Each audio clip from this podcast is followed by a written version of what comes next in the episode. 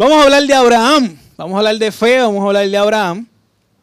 Abraham fue un hombre de fe. Fue un hombre de fe. Eh, y fue un personaje bíblico bien particular, porque a pesar de que estuvo en el Viejo Testamento, ¿verdad? Eh, Abraham estaba para allá, Génesis 15 en adelante, 12 en adelante está la historia de Abraham. Eh, la realidad es que es de los pocos, si no el único, que es citado en el Nuevo Evangelio 30 ocasiones, no un versículo, pasajes de la Escritura que citan la vida de Abraham en 30 ocasiones. Hoy vamos a hablar de una de esas ocasiones. Eh, y en su mayoría, cuando citan de Abraham, ellos resaltan, los autores del Nuevo Testamento, resaltan su fe. Y por eso es que vamos a usar la, la persona de Abraham el día de hoy para hablar de nuestra fe.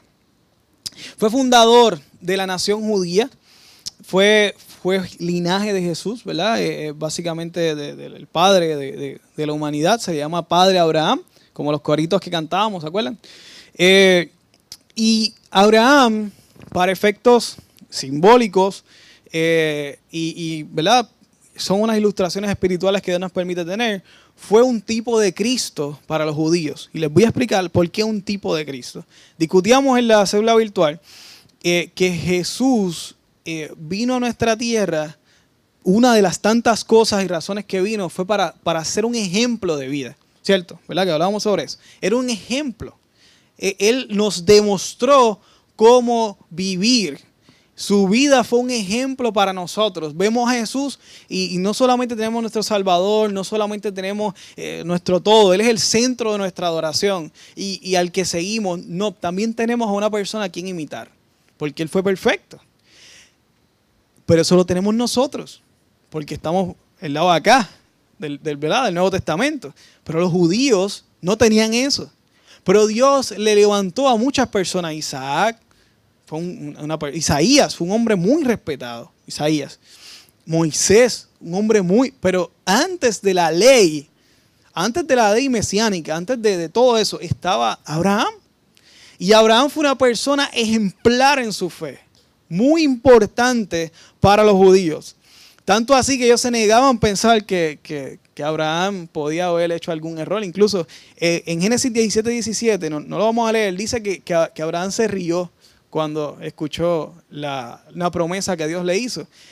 Y ellos se, se negaban en pensar que, Abraham había dudado. Pero ahora podemos entender, mira, tú lees 17, 17 Génesis y vas a entender que una duda. No sorprende que un humano dude. No, ¿verdad? Si nos vieran a nosotros con todo nuestro saco de dudas. Pero, pero aún así los judíos, eso te demuestra que los judíos veían a Abraham como un hombre casi perfecto. ¿Ves? Porque ellos no tenían a un Cristo para imitar. Nosotros tenemos a Cristo. Pero no, no, no está de más ver su vida y ver su fe, ¿verdad? Y cómo nos va a enseñar a nosotros hoy eh, su fe. ¿Qué más tenemos por aquí? Eh, un, un, gran ejemplo de fe. Vamos a hablar de la palabra fe.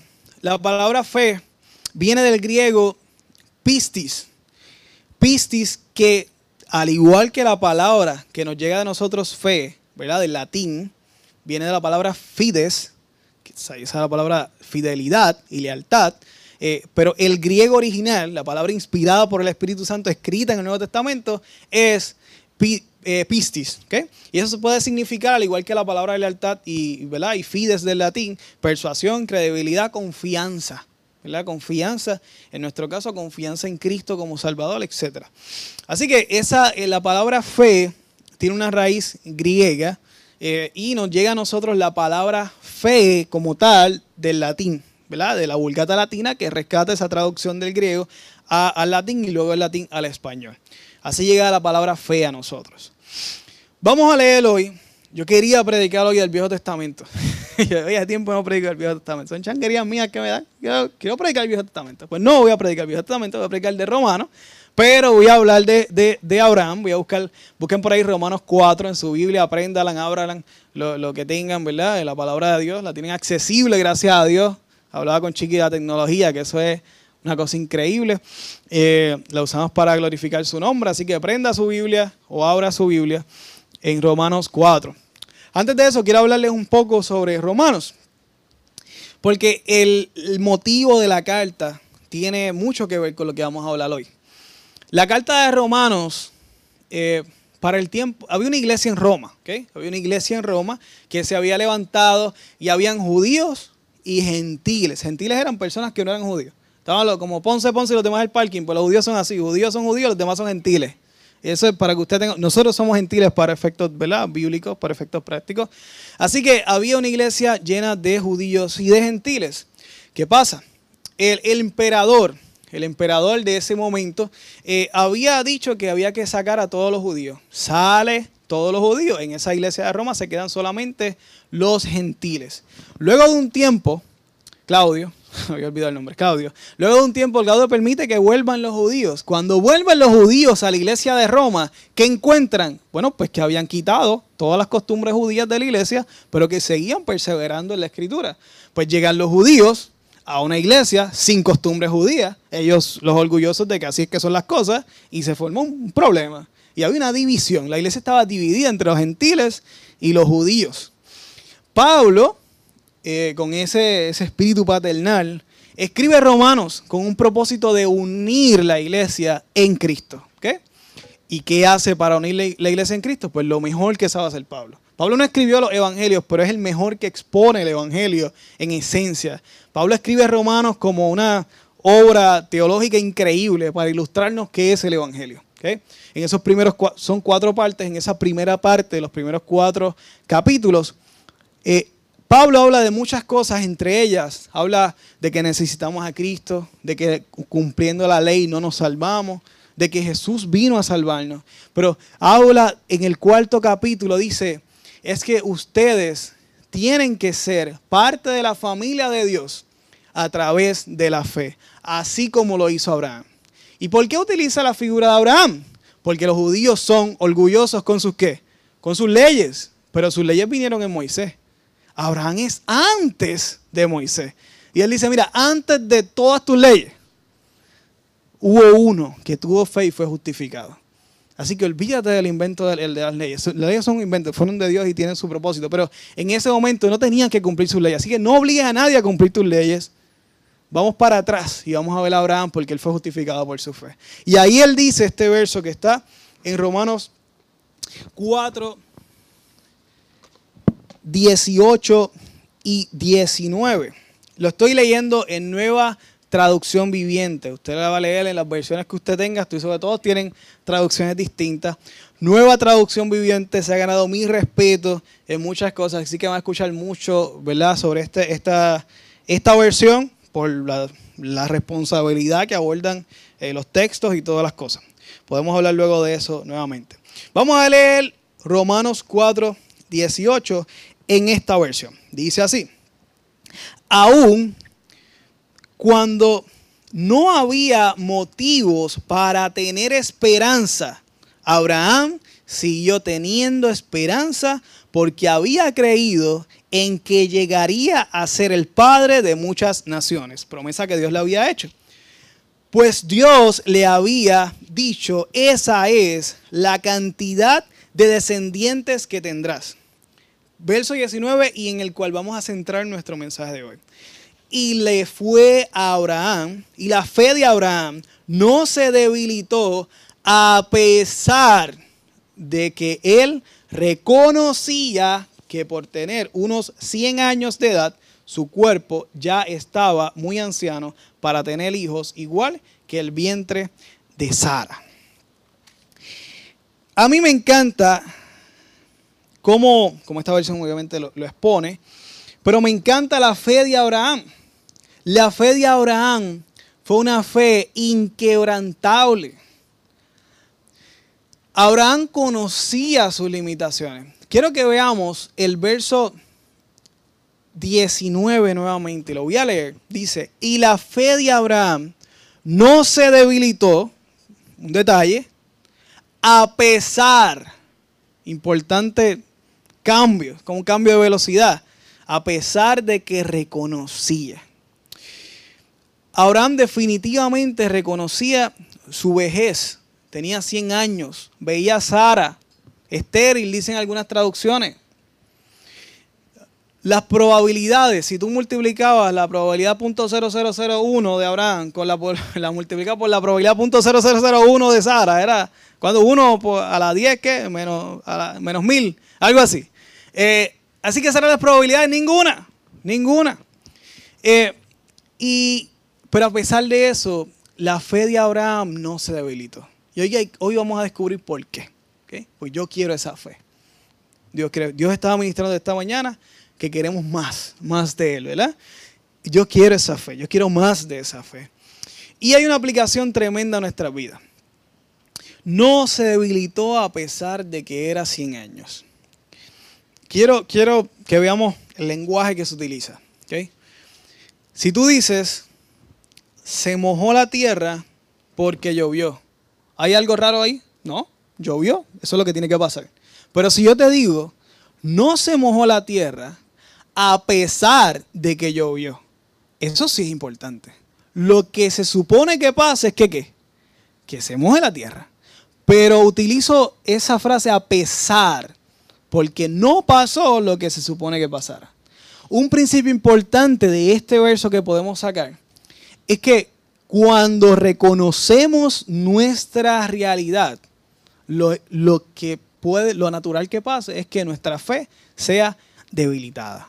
Por eso dice, no se debilitó su fe a pesar de que reconoció su realidad, de que era de 100 años. Cuando reconocemos nuestra verdad, cuando reconocemos la realidad, nuestra fe es debilitada. Vamos a aterrizar eso, no se preocupen. Eso es lo normal que pueda pasar. Eh, reconocer quiénes somos debilita nuestra fe. No, nos vamos a quedar ahí, vamos a fortalecernos en el Señor, pero esto es una realidad. Reconocer la realidad de nosotros debilita nuestra fe.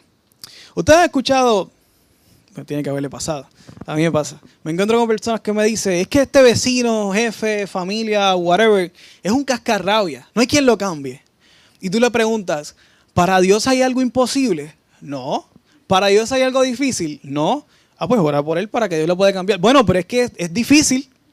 No acabas de decir que para Dios no hay nada imposible. No, no pasa. Pues no nos pasa a nosotros con algunas cosas. Que, para Dios no hay nada imposible, pero esto está difícil. Pero no era. Pero, decídete. ¿Por qué?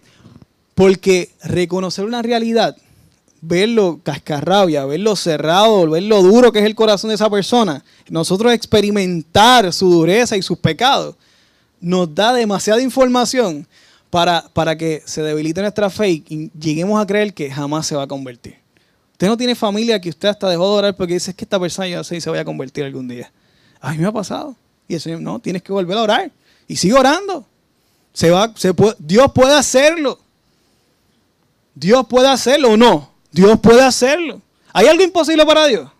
No. Ok, vamos a dejar eso claro.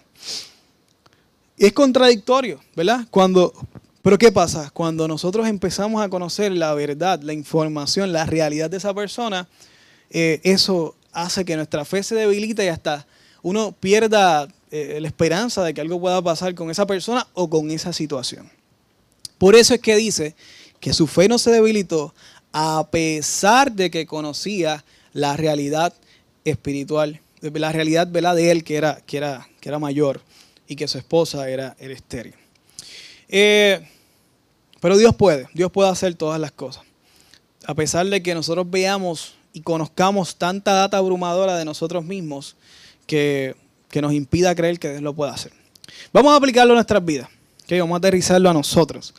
Olvídese del vecino, del esposo. Piensen usted, por favor, el día de hoy. Vamos a hablar de nosotros. Eh, usted recuerda cuando usted llegó a los caminos del Señor por primera vez. Se le llama el primer amor. Uno está enamorado, enchuladísimo con el Señor. Y camina en las nubes, y vamos a la iglesia, y la iglesia es perfecta, y los hermanos, y qué bueno, esta familia me encanta, y todo es Peaches and Cream, ¿verdad? Tu vida y tú ves la palabra de Dios, wow, que estás empezando a leer los evangelios y dices, wow, apenas estoy empezando y esto está increíble, ¿cuánto me falta por leer? Eh, y, uno empieza, ¿verdad? A, a disfrutarse esa vida. Pasa el tiempo y empieza a ver los pecados de los hermanitos chocando. Yo me imagino así como que la ¿verdad? el rebaño de ovejas chocando, ¡eh! chocando así uno con otro. Y empiezan a ver los pecaditos de los hermanos chocando. Y tú, espérate, esto no es tan perfecto, no es tan cielo nada como yo esperaba. Y de momento empiezan a chocar contigo, los pecados de los otros y los tuyos. ¿Verdad? Y eh, espérate, eh, esto no es tan perfecto nada, ¿qué pasa aquí? Y empiezas a ver la Biblia. Y, y tú dices, wow, qué bueno es el Señor. Y Él te dice, sí, ama a tu prójimo como a ti mismo. Y después te dice, no, tienes que perdonar a tus enemigos. Y dices, wow, eh, la cosa se está apretando, ¿verdad? Entonces, eh, cada vez que conoces más, tú dices, como que, ¿realmente yo podré con esto? ¿Realmente esto es para mí? Porque mientras más información tienes, más reconoces tu realidad ante Dios, tu fe se va debilitando. Y te voy a decir por qué. Porque en un principio tu perspectiva era que tú podías hacer las cosas. Ahora te das cuenta, cada vez te das más cuenta que esto no depende nada de ti. Que lo que hace la escritura es revelarte quién eres ante Dios, porque la verdad es la realidad desde la perspectiva de Dios. Esa es la verdad. La, realidad desde la perspectiva de Dios. Si Él te dice, tú tienes que cambiar estas cosas, pues tú tienes que cambiar esas cosas. Esa es la verdad. Tú eres así, sí, la Biblia es un espejo, tú te ves a través de ella y es viva. Dice que es viva. Y, y, va demostrándote quién eres ante Dios. Y por eso es que a veces vemos cada vez más y más y más imposible ser, como dice la palabra, ser perfecto porque tu Padre es perfecto. Y ya, ¿cómo sigue el cristiano? Realmente esto es para mí. Y entonces viene, el enemigo no ayuda. Viene con la palabrita, hipócrita. Te estás poniendo una máscara cuando vas, pero realmente tú no cumples con esto. Tú realmente sirves para esto. Deja que ellos hagan. Tú puedes hacer esa labor en la iglesia, pero con todo lo que tú hiciste en la semana, tú realmente te atreves a servir al Señor, un Dios santo. Tú. Soy, a mí es el único que me dice eso. Tú. ¿Quién eres tú para servir al Señor? Mira cómo acabas de pensar lo que pensaste. Y tú dices, wow, es verdad, yo no sirvo para esto. Que lo, que lo haga Isabelita, que canta bonito. ¿Verdad? Que, que lo haga Milton, que le sale bien. Yo en verdad no, no sé si puedo con esto. Mientras más datas reconocemos de nosotros mismos, se debilita nuestra fe. Eso, eso es lo natural. Tú no estás, eso es lo natural. Lo sorprendente de Abraham y de su fe es que él no corrió por ese rumbo. Él le creyó al Señor. Vamos a ver un poco más. Mientras pasa el tiempo, empezamos a marginarnos a nosotros mismos. Porque nos encontramos con un Dios demasiado perfecto y demasiado santo como para que yo le sirva y nos encontramos con una comunidad de fe, que vemos unos hermanos crecidos en Cristo, madurísimos, y tú dices, pero ¿y cómo yo voy a llevar allá arriba? Tú dices, no, yo no, yo no, yo no pertenezco aquí. Y empiezas a ver tus pecados y tus incapacidades, y la Biblia ayuda a eso, a que tú veas tus pecados y tus incapacidades. Todo se ve feo hasta ahora, ¿verdad? Pero tranquilo, termina la predicar, no se desconecte que está conectado de Zoom. Esto va a terminar bien, yo se lo aseguro. Pero tenemos que tener la fe de Abraham. A Abraham no le importó ver su limitación. Abraham simplemente creyó al Señor. Le creyó a Dios. Tenemos que reconocer, tenemos que reconocer, sí, quiénes somos pero nuestro reconocimiento de lo que somos no nos puede cegar a la fe, ni nos puede cegar a lo sobrenatural que Dios quiere hacer en nuestras vidas. Dios quiere hacer algo sobrenatural en nuestras vidas. Porque lo que no está natural es sobrenatural. Y Dios va a empezar a darte cualidades de Dios. El Espíritu de Dios es Dios, el Espíritu Santo es Dios. Y si quiere darte el fruto del Espíritu Santo, son cualidades del Espíritu Santo que es Dios. Quiere darte cualidades de Él mismo. Vamos a ir a eso más adelante. Juan 10.10 nos dice que quiere darnos vida y vida en abundancia. Vida y vida en abundancia. El ladrón vino sino para matar y destruir. Yo he venido, dice Jesús, para que tengan vida y vida en abundancia. Pero ¿cómo? Con tantos pecados que yo veo, que, que, ese espejo me permite ver de mí. que tú ni conocías que era. Pues sí, porque es en el Señor. ¿Verdad? Es en el Señor. Y tú dirás, no, sí, Dios quiere hacer cosas eh, sobrenaturales. Y Dios quiere hacer su imagen y semejanza en mí. Dios quiere hacer su imagen y semejanza en ti. Dios lo quiere hacer. ¿Lo puede hacer Dios? Dios puede contigo. Dios puede contigo. ¿Te has hecho esa pregunta? ¿O, ha, reaccionado como si Dios no pudiera contigo? ¿Te ha pasado que piensas como que, Señor, yo, yo no sé si tú puedas conmigo? ¿El Espíritu Santo puede contigo? Es que yo soy así. En serio. No, tú no eres así. Tu imagen es una imagen perfecta, la imagen y semejanza de Dios. Y tú dirás, pero es que eso, no es posible. Lo que pasa es que el pecado en ti, desde Génesis 3 para acá, esto ha sido un desastre de pecado en todos nosotros. Y la caída del hombre. Y la historia completa. La Biblia es Génesis del 1 al 3 y de Génesis 3 hasta Apocalipsis. Porque de Génesis 3 en adelante es la historia de Dios para rescatarnos a nosotros. Esa es la historia de Dios para rescatarnos a nosotros. Completa. ¿Ok? Esas son las dos partes esenciales de la Biblia. De Génesis 1 y 2 y Génesis 3 en adelante. ¿Ok? También está el Nuevo Testamento y todo eso. Estoy hablando para efectos de, ¿verdad? del pacto y la salvación. Dios quiere hacer, hacernos a su imagen y semejanza, como dice Génesis 1, 26 al 27 que, Él nos hizo su imagen y semejanza. Eh, y tú dirás, bueno, será otra persona porque el petardo de mi esposo no lo va a ser. o a esta esposa mía no creo que sea imagen y semejanza de Dios. Sí, sí lo es. Lo que pasa es que el pecado lo ha cambiado. Tenemos cualidades todos de nosotros, de, de Dios. Esa fue la imagen perfecta que Dios quiso, pero el pecado nos ha atrofiado. Y simplemente unos tenemos más consecuencias del pecado. Bueno, realmente unos tenemos consecuencias del pecado visibles más que otros. Algunos podemos disimular algunas cosas y algunas son más visibles. Y el, pecado va distorsionando a las personas. Pero, pero ese no es el fin de la historia. Dios quiere restaurar su imagen en nosotros. Y aquí una evidencia de esto.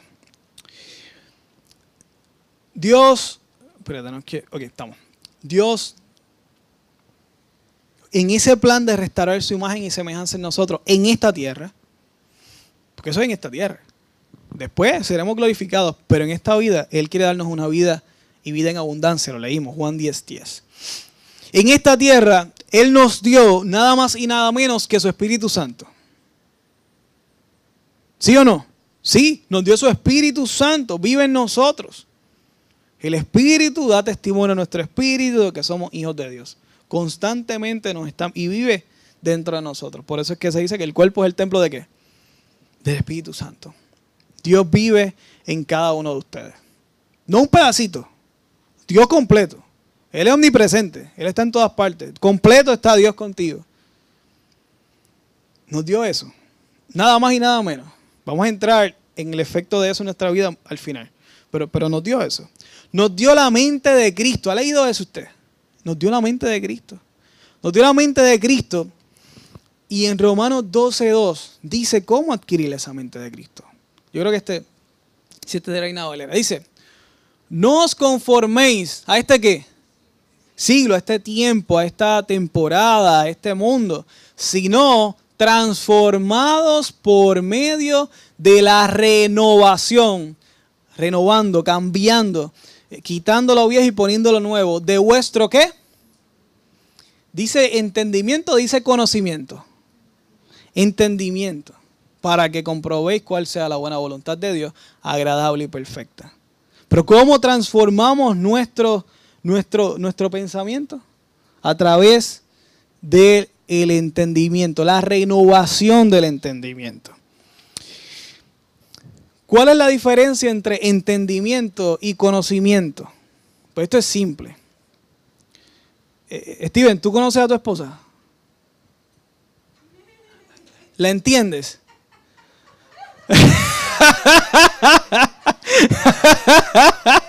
¿Ya, ¿Ya entendieron la diferencia? Hay que explicarle un poco más. Una cosa es conocer y otra cosa es entender. ¿Okay? Una cosa es tener conocimiento y otra cosa es tener entendimiento. la renovación de nuestra mente se da por el conocimiento. No, por el entendimiento. Pero este entendimiento sí es posible, Steven. Esto sí es posible. En el Señor se puede entender nuevas cosas. se puede. Se puede entender eh, las cosas del Señor. Entender que, ah, bueno, lo que pasa es que esto es lo que te toca a ti, pero la, otra parte es que hay, un, hay una misión de la iglesia, que es que salgan al mundo, prediquen el Evangelio, los bauticen y les enseñen. Pues tú tienes que entender lo que el otro hermano te va a enseñar, porque esto es comunidad. Esto es, esto es un trabajo en equipo. El otro hermano te va a enseñar y tú tienes que entender. A la medida que tú entiendas lo que se te enseñe, pues entonces tu mente va a ser transformada. No por lo que conozcas, sino por lo que entiendas. Ya quedó clara la diferencia. Yo, pensaba hacer una disertación y yo dije, esto es más fácil así. Qué bueno. Hay una gran comisión que es para eso mismo, ¿no? Para ayudarnos, para que otros hermanos nos ayude a entender eh, lo que Dios quiere y la forma en que Dios quiere que vivamos. A entender la escritura, a entender todo lo que tenemos que hacer, a entender el porqué de la vida, de las cosas que hacemos, por qué oramos, cómo oramos. Hay una familia de fe que te ayuda a entender. Ese es el plan de Dios. ¿Hay algo imposible para Dios? No, Dios todo lo puede. Sí, ¿ok? Nuevamente, no se olviden de, Dios puede contigo. Sí, Dios puede contigo. Pero tienes que debes dejar de verte a ti mismo como una limitación para lo que Él quiere hacer contigo. Dios quiere darte una vida en abundancia, pero es que Señor, yo reconozco que soy, pero Dios quiere darte una vida en abundancia. ¿Qué tiene que ver esto con la fe? Mucho tiene que ver con la fe. Porque esa es la gran diferencia en creerle a Dios y simplemente no creerle a Dios. Porque yo me conozco, yo sé lo que yo soy, yo sé lo que yo puedo dar. No, no, tú no te conoces. Dios te conoce. Él te creó. Él sabe tus planes. Él sabe lo que quiere hacer contigo y Él sabe lo que quiere que tú experimentes en tu vida. ¿Ok? Dios puede con nosotros. Para eso tenemos que tener la fe de Abraham y creerle a Dios. ¿Usted sabe un dato importante de esa, de esa historia de Abraham? Abraham nunca oró a Dios para pedirle. Ahí no sale relatado que fue una oración del Señor, de Abraham. Lo que leímos. El Señor le dijo, tú tendrás una nación. Fue Dios que picó adelante. Aquí no te está hablando de superfe. Vamos a hablar de la superfe ya mismo. Yo voy a definir eso. Yo sé que no, es muy conocido para muchos de ustedes. Eh, yo, no estoy diciendo, Señor, yo creo que tú me puedes dar un hijo. Y tuvo fe y por eso tuvo un hijo. No, no. El Señor le dijo a Abraham, yo te voy a hacer a ti, Padre de naciones. Mira, sal afuera, mira las estrellas. ¿Te acuerdan de eso? Y así como tú la puedes contar, que no puedes contarla, así va a ser tu descendencia. Cumplió su promesa el Señor. Estamos aquí. Nosotros somos fruto, una de esas estrellas que estaba contando, ¿verdad? Simbólicamente hablando. No es que usted es una estrella, por favor. Simbólicamente somos una de esas estrellas. Eh, hermano, esa es la fe. ¿Qué hizo Sara? ¿Quién se acuerda qué hizo Sara? Esto es bien importante. ¿Qué hizo Sara? Se rió. ¿Crédula o incrédula?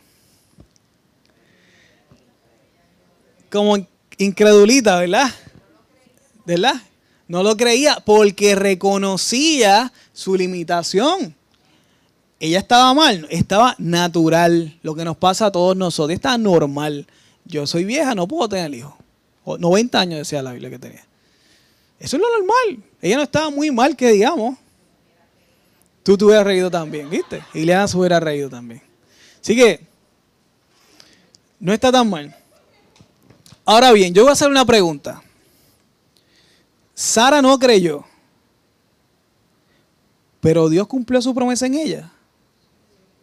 Ah, porque mi fe sí tiene que ver con lo que Dios quiere hacer en mi vida y lo que Dios puede hacer en mi vida. Pero sus promesas y su palabra, nadie las va a limitar ni tu incredulidad.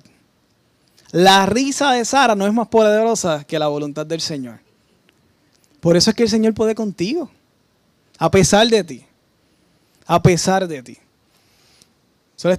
Titulé así la predicación, fe a pesar de mí. Fe a pesar de mí. Hay tres fundamentos falsos para nuestra fe. Tres. Tres fundamentos falsos. Tres fundamentos que no son los fundamentos que deberíamos tener en nuestra fe. El primer fundamento falso para nuestra fe es la fe. ¿Te has escuchado eso? Fe en la fe. Como que fe en, en, fe, en nada. No hay un fundamento. Y les voy a explicar eso. Y permítanme explicarle un poco más con la oración. Hay personas que se acercan y dicen, obviamente esto hasta nosotros mismos podemos ¿verdad? decirlo, pero, pero piensen esto bien, vamos a reflexionar en esto. Te dicen, yo creo mucho en el poder de la oración. Y tú dirás, bueno, yo sí, yo creo en el poder de la oración. Bueno, la realidad es que no. Yo no creo en el poder de oración. Yo creo en el poder de a quién a quien le oramos. La oración en sí misma es información.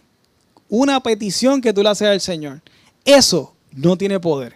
Lo que tiene poder es aquel que la puede cumplir. Lo que tiene poder es aquel que, como nos dice Isabelita, rasgó el velo cuando murió. No quedó ahí, resucitó y nos, nos resucitó junto con él. Pero él rasgó el velo.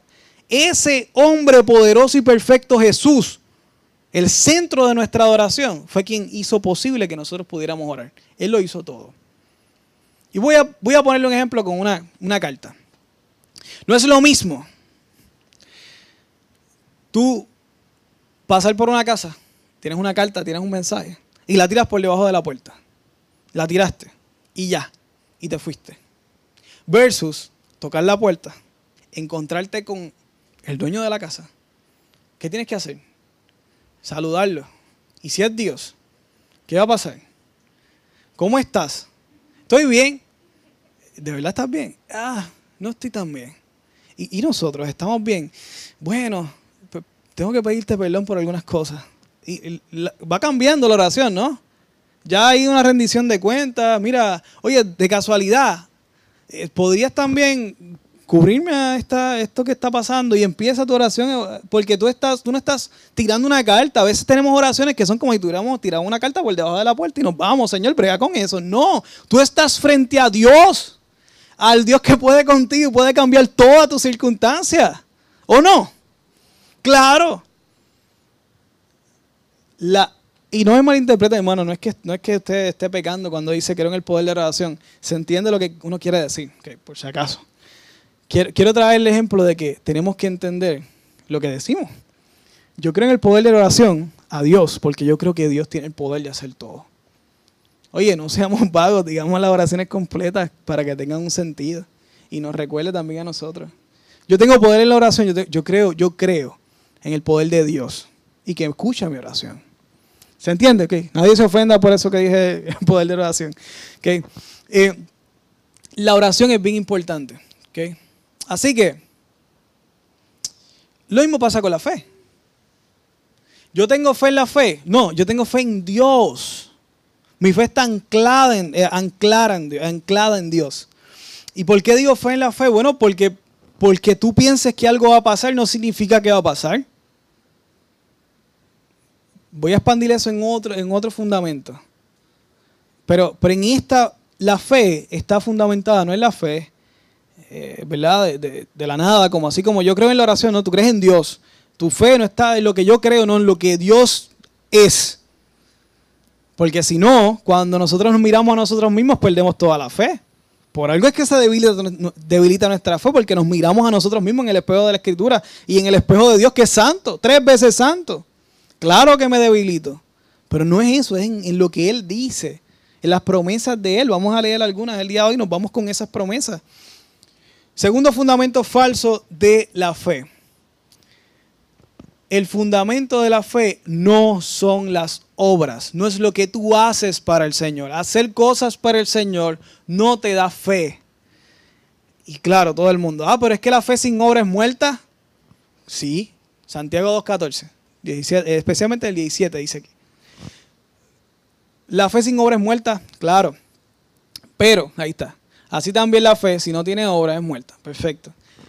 Voy a explicarte esto. Una cosa son las obras que tú haces por causa de la fe que tú tienes. Yo tengo fe, tengo convicción y hago obras. Las buenas obras que Dios tiene de antemano para que todos la hagamos. Hago las obras. Pero mi fe no viene por mis obras. Mis obras vienen por mi fe. ¿Mi fe viene de quién? De Dios. Hacer cosas para Dios no te hace tener fe. Te voy a dar un ejemplo. Tengo un hermanito. Un hermano se convierte a Cristo. Este hermano se convierte, tiene entrega su vida a Dios, empieza a tener un acercamiento con el Señor. Y una de las cosas que, que, empieza a transformar el Señor es que se pone bondadoso. Y dice, no, yo quiero darle comida a deambulantes. Noble, muy noble. Y empieza a hacer esa obra conforme a que cambió su corazón. Viene un amigo que dice, oye, eso está bien brutal. Yo quiero ayudarte. Que eso puede decir cualquier persona. Eso está cool. Y va y le ayuda a su amigo. Ese amigo va a tener fe por la obra que está haciendo en ese... No, lo que le puede decir dar fe es ver la transformación del corazón del hermano que se convierte. Eso le puede dar fe. Porque la palabra dice que ellos verán tus obras y glorificarán al Padre. Pero no le va a dar fe el hacer la obra, sino el ver que el amigo cambió su corazón y ahora está haciendo obras. Nuestra fe no está puesta en lo que hacemos. Usted sirva al Señor en gratitud del corazón que usted, que usted tiene. No por remordimiento, porque es que yo no le he dedicado tiempo, voy a servirle al Señor para, para ver si, si, si usted se pone a, a, tratar de saldar sus deudas con obra, usted sale perdiendo. Usted no va a poder hacerlo. No hay, obra que usted pueda hacer que pueda saldar su pecado. Si usted está en el Señor, en ese plano, eso no es. Usted viene a Cristo. No por quien usted es, sino por quien es Él. Nuestra fe no depende de lo que nosotros podemos hacer o podemos o cuánto podemos cumplir la palabra. Queremos cumplirla completa. Yo quisiera ser perfecto, pero para mí es imposible. Yo predico, no por quien necesariamente yo soy, y perdonen que me ría, pero es por quien es Él. Yo soy un pecador, pregúntele a mi esposa y a mis hijas. Yo no lo predico porque, porque yo tenga los méritos. Claro que trato de claro que uno lidera con el ejemplo y uno trata de, pues seguro, si no, ¿verdad? Uno trata de hacer lo, más posible y, cumple y trata de cumplir con, los requisitos del pastorado y los revisa de vez en cuando a ver cuán lejos estoy, cuán cerca y, todas esas cosas y trata de ser un ejemplo. Claro que sí, lo intento hacer. Pero hacerlo es lo que me capacita a mí para ser pastor. No, me capacita para ser pastor el llamado que me hizo el Señor. Y su palabra. Y a veces lo tengo que recordar. Tú me llamaste. Tú me llamaste, tú vas a cumplir tu palabra. Yo creo en ti, no en mí, en ti. ¿Okay?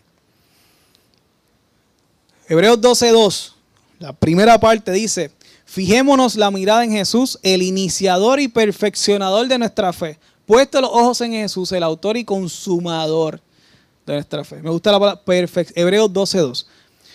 Me gusta la palabra perfeccionador de nuestra fe. Es, ¿Quién es el autor de nuestra fe? Jesús. Jesús. Que tu fe no se debilite cuando te veas en el espejo de la Escritura. Que tu fe se fortalezca cuando recuerdes quién es el autor la fe. ¿Por qué tú tienes una Biblia en tu casa si no fue porque el mismo Jesús puso fe en tu corazón? Tú no, tú no estuvieras aquí si no fuera por el Señor. La salvación es del Señor. Tú no estuvieras aquí si no fuera por el Señor. El Señor hizo todo. Tú miras hacia atrás y dices, wow, es que fueron como que muchas coincidencias que Dios programó para que tú estuvieras aquí este día. La fe viene por el Señor. La fe es del Señor. Nosotros ejecutamos. No por obras, no hacemos obras para poder tener fe. Nosotros hacemos obras porque ya tenemos fe. Segundo fundamento falso no es las obras. Tercer fundamento falso. La fe, el fundamento de la fe no es mi capacidad imaginativa, no es mi capacidad de imaginar. La, la, fe está limitada a lo que dice su revelación completa, que es la escritura.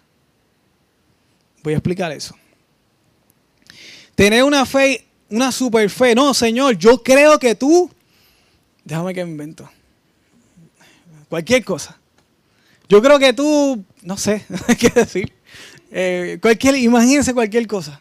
Estoy pensando algo, pero no lo voy a decir. Eh, imagínense cualquier cosa, ¿ok? Y tú dices, ah, pues porque yo lo creí en mi corazón, es que se puede dar. No. No. Entonces, ¿cómo sería esto? Pide por igual lo que tú Eso es super fe. Eso es lo que llamamos super fe. Tienes que creerlo para que lo puedas recibir. No. Abraham no, no tuvo hijos porque él creo que tú puedes darme hijos. No. Él creyó que podía darle hijos porque Dios le prometió que le podía dar hijos. Y usted sabe una cosa. Para el tiempo antiguo, lo más importante de una mujer era su fertilidad. Lo más importante de un terreno era su fertilidad. Lo más importante de una planta era su fertilidad. Tanto así que tenemos un lenguaje extraño en un Nuevo Testamento que dice, y la mujer se salvará teniendo hijos. ¿Usted escuchó ese verso? Me metí, en un problema aquí, lo voy a resolver. ese texto, sabemos que nosotros tenemos un lenguaje español. ¿Fue escrito originalmente en qué? En griego. Pero hay unos versos que fueron traducidos del latín al griego. Del, griego al latín y del latín al español. Y ahí perdemos. Hermano, la palabra inspirada, inspirada fue en griego. Nosotros la tenemos en español. Aquí pueden haber algunas cosas que no son necesariamente una fiel traducción. Y no está mal con eso. Vamos a la escritura y vamos al original. Por eso como iglesia debemos estudiar. Y por eso Dios estableció maestros y predicadores para que enseñen. Cuando la escritura dice eso, que la mujer se salvará por tener hijos, habla esa salvación también significa sanidad. Una mejor traducción podría ser, una mujer que tiene hijos es un símbolo de que es saludable. Esa es una mejor traducción. Y habla de la fe y habla de una mujer de Dios. Porque para que aquel entonces, especialmente para los corintios, que tenían dioses y Diana y otras cosas más, ¿verdad? Todas estas diosas, Artemisa, todas eran las diosas de la fertilidad. Porque si la mujer era fértil, era una buena mujer. Si no, de, hecho, como quiera, no tenía mucha, mucha validez, ¿verdad? La mujer en aquel momento. Piensa en esto. Abraham también tenía parte de esa cultura de la fertilidad de la mujer. Abraham se quedó con su esposa estéril por 90 años. Digo, no, no, no se casaron a los 10 años, pero anyway, se estuvo mucho tiempo con ella. No la desechó a pesar de que no podía tener hijos. Su esposa se autodesechó y dijo, ten, hijos con mi esclava. Ella se auto, se auto sacó del medio. Pero Abraham se quedó con ella. ¿okay? Él no dijo, Señor, yo declaro en el nombre de Jesús que puedes darme hijos. Él podrá haber orado, que no aparece una, En, esta parte del relato que estamos hablando, no aparece una oración de Abraham, aparece una promesa del Dios Todopoderoso. Y esa promesa del Dios Todopoderoso, en ella yo me anclo. Por eso es que tenemos que estudiar las escrituras. Por eso es que es bueno que usted se congregue en célula, en la célula virtual, en la célula presencial. Por eso es que es bueno que usted esté aquí. Por eso es que es bueno que venga incluso los martes. Eh, se ministra la palabra también y oramos. Porque conocemos las promesas del Señor por las cuales realmente podemos orar. Por eso es que la escritura dice, usted ore y todo lo que pidas conforme a mí, voluntad será hecho. Conforme a sus promesas. ¿Se entiende? No es lo que yo me imagine. Yo puedo pedirle cualquier cosa al Señor. Claro. ¿Eso significa que Él me lo va a dar? No. ¿Quedó claro? Yo puedo, mis oraciones pueden ser creativas. No hay ningún problema con eso. Pero, pero usted no se desanime cuando el Señor no conteste algo. ¿Okay? Sus promesas las va a contestar. Y hoy usted va a ver algo por lo que usted puede orar. Y vamos a orar. Y yo sé que el Señor le va a dar. ¿okay? Tener fe en, la fe, wow, está corriendo el tiempo. Eh, tener fe en la fe, hermano, eso es algo así como metafísica. Y no metafísica, los que saben un poco de historia de Aristóteles, Eso es otra, otra historia. Aristóteles escribió eso porque era la física y quería lo físico y lo imaginario, que de hecho mucho lenguaje espiritual que tenemos, la Trinidad sale de por ahí. Eh, eh, él, explica lo que, no es físico, ¿verdad? Y por eso es metafísica. Pero la metafísica que hablo es la nueva religión, la nueva era. Y que si tú lo piensas, tú lo puedes hacer. Y ahí tenemos muchos libros, The Secret, ¿has escuchado The Secret? Otras cosas más, otros embelecos más, modernos, que te hablan del poder de la mente. Eso es metafísica. Si tú lo puedes imaginar, tú lo puedes tener. Claro. No, hermanos. Hay una palabra con promesas escritas sobre cómo Dios quiere que hagamos las cosas. Usted puede orar por lo que usted quiera. Pero cuidado, es mi responsabilidad educarles a ustedes sobre esto. Eh, sobre el poder de la mente y todas estas cosas. Realmente usted, eso está anclado, el poder de tu mente está anclado en quién, fe en qué. Si yo creo que algo que yo pienso lo puedo tener, ¿en qué está anclada esa fe? ¿En mí? ¿En mí? Y eso está bien mientras tú estés con una autoestima saludable.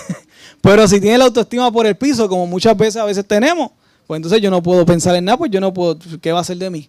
No, nuestra fe y nuestras oraciones están ancladas, aterrizadas en Dios, en sus promesas y en su palabra, que nunca cambia. Amén. Amén. Eh, quiero hablar de esto, pero lo hablo después. ok. No, voy a hablarlo ahora. Hermano, otro dato más de, de esta super fe. Y es eh, este lenguaje moderno de las nuevas vibras. Se hizo bien famoso que todo el mundo decía bendiciones. Bendiciones, bendiciones, bendiciones, ¿verdad? Todo el mundo decía, ¿lo puedes decir? Ahora hay un lenguaje de vibras. Lleva tiempo, ¿verdad? esto no es nuevo. Y todo el mundo habla buenas vibras. Mira, eso yo, yo valoro sus buenas intenciones. Yo, yo, eso lo que quiere decir es que la persona me desea algo bueno. Está bueno eso, yo no tengo problemas, qué bueno, ¿verdad? Eh, pero, pero eso, eso trasciende después de ahí. La persona me tuvo buenos deseos, buenas vibras, perfecto. Que de hecho, eso no tiene fundamento alguno. Eso de buenas vibras, los que están asociados a la música podrán Jurar y perjurar, que hay una ley que todo vibra, hermano, eso no es una ley, eso es una teoría y fue descartada hace tiempo. Además, la realidad es que esto no se basa en nada, esto es una cosa que la gente dice por ahí y ni sabe por qué lo dice. Y dicen de las buenas vibras, ¿verdad? Y, y no, no, cuando somos creyentes, tenemos un fundamento que trasciende a lo que es natural. Si yo te digo a ti, estoy orando por ti. Si yo te digo a ti, buena, mira, te deseo buenas vibras en eso que vas a hacer. Pues eso te, puede decir, en el lenguaje ese que se inventó, un buen deseo. Pero si yo te digo a ti, voy a estar orando por ti, ah, la cosa cambia. Porque estoy yendo al Dios Todopoderoso que puede interceder para cambiar tus circunstancias. Ya son otros 20 pesos. Eso es como que mejor, ¿verdad? Como cristiano, ese es el lenguaje que nosotros debemos adoptar. El que le diga a usted buenas vibras, a usted gracias, porque son buenas intenciones. Pero como cristianos tenemos que empezar a mejorar nuestro lenguaje. ¿Ok? Dato. Lo dejo ahí. Eh, Abraham no hizo una oración, simplemente recibió una promesa del Señor. Y él tenía fe en la promesa del Señor. Tenemos un dato, que un hombre pecador, sujeto a pasiones, oró para que lloviera y llovió. ¿Quién fue ese? ¿Quién fue ese? Elías. Oró para que lloviera y, y, Dios le concedió, porque fue la voluntad del Señor. Usted puede orar y Dios puede conceder, pero eso no significa que hay garantía de, de eso. Dios nos habla hoy. Dios habla nuestras vidas hoy, sí o no. Sí. Segunda pregunta. ¿Cómo Dios nos habla hoy? Para la, mayor, la inmensísima mayoría de todos nosotros, Dios nos habla a nosotros a través de qué? De su palabra. Esta es la profecía que no cambia. Esto no tiene que ver con emociones. Esto lleva ahí, mira, dos mil y pico años. Así juntita. Pero el Viejo Testamento lleva más. Pero así juntita lleva dos mil y pico años. No cambia y sigue siendo buena. De hecho, ustedes están aquí. No están en la playa por, por esto. No es por otra cosa. Por lo que dice ahí. Y por lo que Dios ha hecho en su vida. Porque ustedes han manifestado que lo que ustedes han evidenciado en sus vidas. Por eso es que somos una nube de testigos. Todos en nuestra vida testificamos de lo que dice ahí. Yo lo he vivido en mi vida. Y por eso es que mis oraciones están fundamentadas aquí. No es lo que yo me puedo inventar en mi capacidad creativa, sino en lo que está aquí. Dios habla nuestras vidas por esto. Y esta palabra que Él pronunció es por la cual nosotros creemos. Igual que Abraham. Dios le dijo algo y Él le creyó. Dios te dice algo, créelo. Créelo. Esto no tiene que ver con super fe, tiene que ver con fe, simple fe. Créelo. Otra pregunta. Todas las promesas que están en la escritura y todo lo que está escrito en, la escritura, ¿me aplica a mí? Esta está buena. Estoy disfrutando con un maestro cuando dice, sí, no, todas las anteriores. Estoy loco por ser maestro, por un examen así y, cerrarme así en el escritorio y disfrutármelo. Hermano, si usted dice que sí, pues vamos a leer Oseas 1.2. ¿Qué tal? O sea, dice, el principio de la palabra de Jehová por medio de Oseas dijo, Jehová a Oseas, ve, toma a una mujer fornicaria o prostituta e hijo de fornicación porque eh, tierra fornica apartándose de ellos. Está diciendo que, que a Oseas le dijo que se casara con una prostituta. ¿Eso nos aplica a nosotros? No, evidentemente no. No todo lo que dice la escritura aplica a nosotros literalmente. Ah, pues Carmelo, entonces, ¿cuál aplica y cuál no? Bueno, pues por eso es que tienes una comunidad de fe que te va a ayudar a entender la escritura. Y por eso tienes una, está la célula y está, estamos predicando y está el, mensaje de texto por WhatsApp que me puedes escribir cuando tú quieras.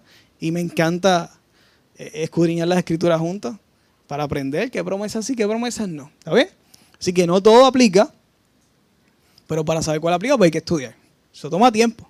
Y usted tiene que dedicarle. Pero usted tranquilo, tiene toda la vida para hacerlo hasta que Cristo venga o que nos vayamos con Él. Así que la palabra de Dios es lo que es el fundamento de nuestra vida. Habían tres principios, quiero que los repasemos. Tres principios falsos de la fe. El primer principio falso es fe en la fe. Fe en la fe. Segundo principio falso es las obras. Mi fe no está basada en mis obras, sino mis obras en mi fe. ¿Cuál, eh, tercer principio? mi capacidad imaginativa no es Dios, es la palabra del Señor. ¿okay? La palabra del Señor. Ahí está fundamentada mi fe en la palabra del Señor. Bueno, una, algo que yo sí le puedo decir que es cierto, es que Dios quiere que tengamos muchos frutos.